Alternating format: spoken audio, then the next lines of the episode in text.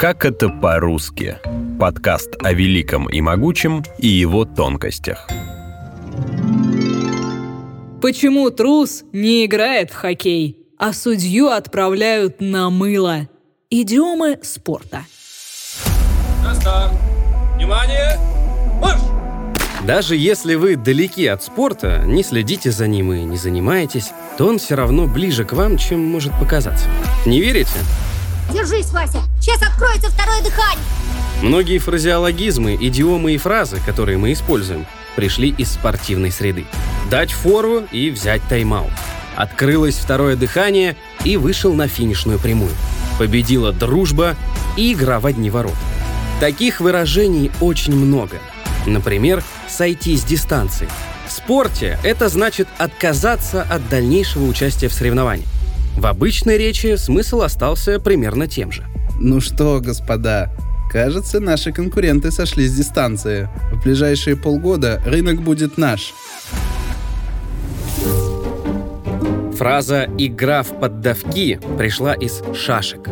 Поддавки или обратные русские шашки – это официальная дисциплина, по которой можно получить звание мастера спорта. В поддавках способ победы противоположен классическим шашкам. Нужно лишить себя возможности хода, то есть создать ситуацию, когда все свои шашки отданы сопернику или заперты. А вот странно, что если мужчине нравится женщина, то он должен ее завоевать, победить. А если женщине нравится мужчина, то она, чтобы его завоевать, она же должна ему сдаться. То есть проиграть. Выигрывает, проигрывая. Мы играем в шашки, они играют в поддавки. Кривая женская логика. Всегда у них так. Другой спортивный фразеологизм «сделать ход конем» пришел из шахмат. Это крылатое выражение означает хитрое, неожиданное действие, которое может круто изменить ход событий. Ты знаешь, как он ходить может? Через клетку и влево, или вправо, все равно. Как называется? Ход конем. Вот эта фигура. Себе на уме. Класс. Только не тоже все на кривой хочешь объехать. Смотри, поскользнешься. А ты, Пудов, не боись. Мой конь не спотыкается. Ударом ниже пояса в боксе или в единоборствах называют ряд запрещенных приемов и действий. В обычной речи ударом ниже пояса могут назвать подлый поступок или поведение, которое ставит человека в невыгодную ситуацию. Конфликт конфликтом, но писать донос директору – это уже удар ниже пояса. Затем, чтобы правила никто не нарушал, следят судьи. Говорит судья Дред. Пришло время напомнить вам. Мама не закон. Я закон. Однако мнения судей и болельщиков не всегда совпадают. В таком случае с трибун можно услышать страшный приговор. Намыло! Намыло! Судью! По словам футбольного историка Саймона Купера, выражение «судью намыло» звучало на матчах еще со времен раннего СССР. Неожиданно одно из самых первых упоминаний в массовой культуре можно встретить не в спортивном фильме, а в ленте «Берегись автомобиля». Точнее, в сценарии фильма. Уже в дверях, как болельщица своего сына, она снова крикнула. Судью на мыло! Люба тоже не выдержала. Не осуждайте Юру, он не виноват! У сценаристов даже возник спор из-за этой фразы. Эмиль Брагинский считал ее пошлой, а Ильдар Рязанов – нет. Решили тянуть жребий. Рязанов выиграл, и реплика мамы Юры Деточкина осталась в сценарии. Я про судей ничего такого не говорил. Говорили, говорили. Большой академический словарь не раскрывает происхождение фразы, но дает расшифровку. Употребляется как выражение несогласия с действиями судьи во время спортивных состязаний. Долой! Вон! Авторами фразы могли стать работники живодерни и мыловарни. Отходы от производства кожаных изделий и брак часто пускали на мыло. Сама форма «на мыло», как требование выгнать кого-то, кто не справляется со своими обязанностями, закреплена во фразеологическом словаре Молоткова. А словарь русских пословиц и поговорок «Зимина» и «Спирина» дает такое пояснение. Прежде старую лошадь браковали и отправляли на солотопку, на мыло, откуда и пошло выражение. Сочинские страсти сегодня В докатились. 2014 году на Олимпиаде в Сочи российская команда по хоккею проиграла команде США. В том числе и потому, что американский арбитр Брэд Майер не засчитал заброшенную нашими хоккеистами шайбу. Это вызвало такой шквал недовольства и осуждения, что даже вылилось в полноценную акцию напротив посольства США. Столичные студенты показали, что будет судьей, который не засчитал шайбу в ворота хоккейной сборной США. Молодые люди пропустили несколько коробок с хозяйственным мылом через терки. Намек оказался совсем прозрачным. Брэду Майеру пообещали, что его тоже пустят на мыло. С другой стороны, всем известно, что трус в хоккее не играет. Логично, что и судят игру люди смелые, так что Брэд знал, на что он шел. Фраза, ставшая крылатой, впервые прозвучала в песне главной музыкальной пары Советского Союза — композитора Александры Пахмутовой и поэта Николая Добронравова, которым помогал Сергей Гребенников. Сама Пахмутова позже говорила — Мы написали «Труса» во время расцвета советского хоккея. Это игры с канадцами, первые международные победы великих тренеров, с которыми нам позднее посчастливилось познакомиться. Известен факт, что во время хоккейных матчей сборной, которые транслировались довольно поздно, после полуночи, преступность была на нуле. Песня быстро стала неофициальным хоккейным гимном, а голос Эдуарда Хиля, который исполнял ее, звучал на всех хоккейных площадках страны. Точней отдай на клюшку, пас сильней ударь. И все в порядке, если только на площадке. Великолепная пятерка и вратарь. Суровый бой ведет ледовая дружина. Мы верим мужеству отчаянных парней. Хоккей играют настоящие мужчины. Русский играет хоккей.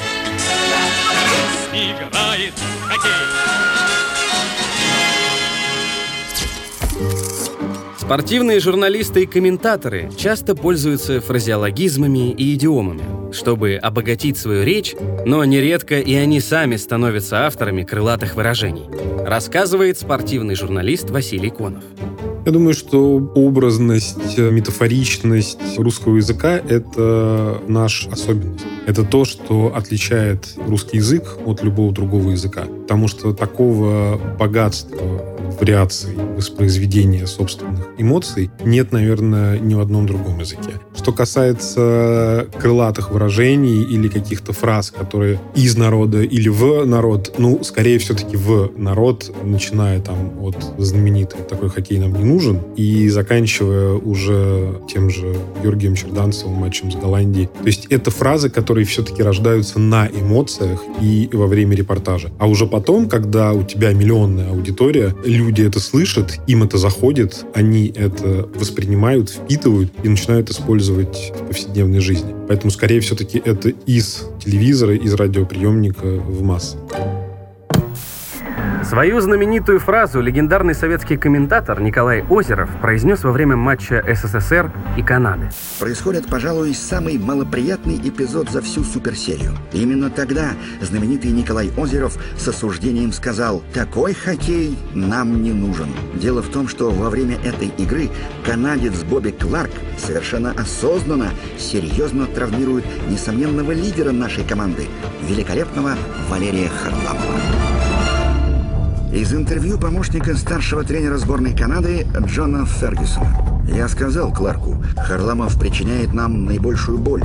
Сломай ему лодыжку, выбей его из серии. Что он и сделал. Мы просто не могли остановить Харламова.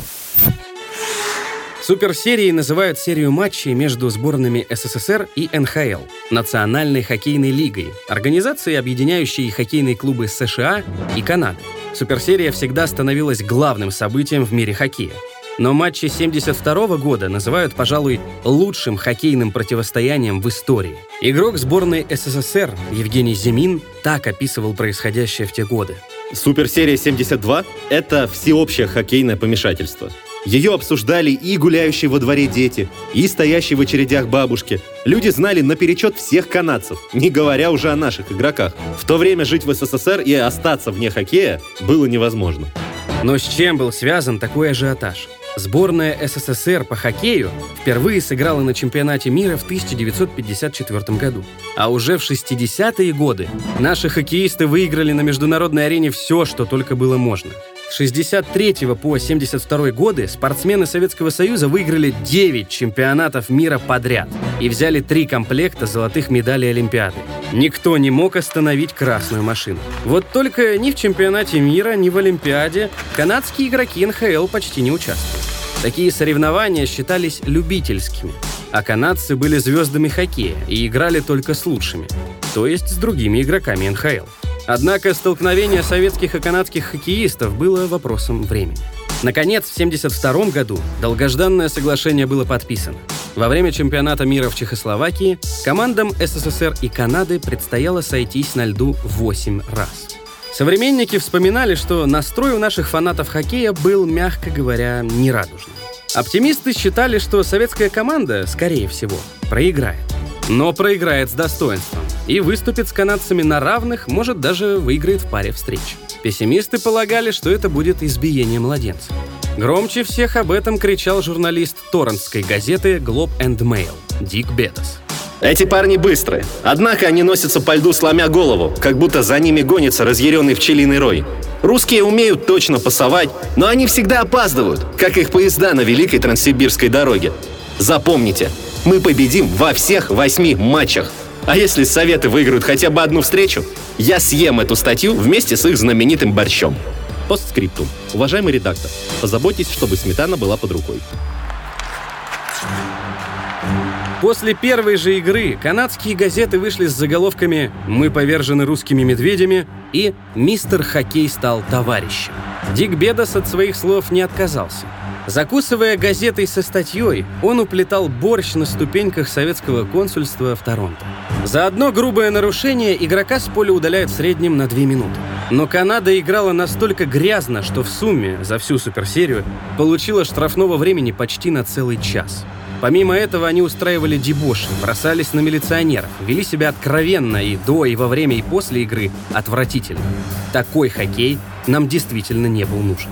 В итоге сборная Канады одержала 4 победы, СССР — 3, и один матч закончился ничьей.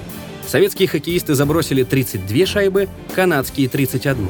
После этого любителями СССР уже никто не называл. Впервые столкнулись два совершенно разных хоккея. Канадцы признали, что им придется учиться играть в хоккей заново. Впрочем, как и нашей команде. Почему комментаторы используют так много заимствований? Что значат слова «форвард», «тавгай» и «голкипер»? Почему «Зенит» — бомжи, а ЦСКА — конь? И можно ли считать спортивные кричалки народным творчеством? Что роднит спортивную и военную лексику и какие фразы спортивных комментаторов стали крылатыми?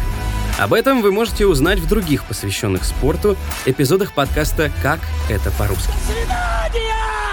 До свидания! Спину ломит, голова болит. Вы слушали эпизод подкаста «Как это по-русски». Сценарий эпизода Артем Буфтяк. Голоса эпизода Артем Буфтяк, Игорь Кривицкий, Наталья Шашина и Георгий Сладков. Звукорежиссер Андрей Темнов. Слушайте эпизоды подкаста на сайте ria.ru, в приложениях Apple Podcasts, CastBox и SoundStream, а также на Яндекс Музыке. Комментируйте и делитесь с друзьями.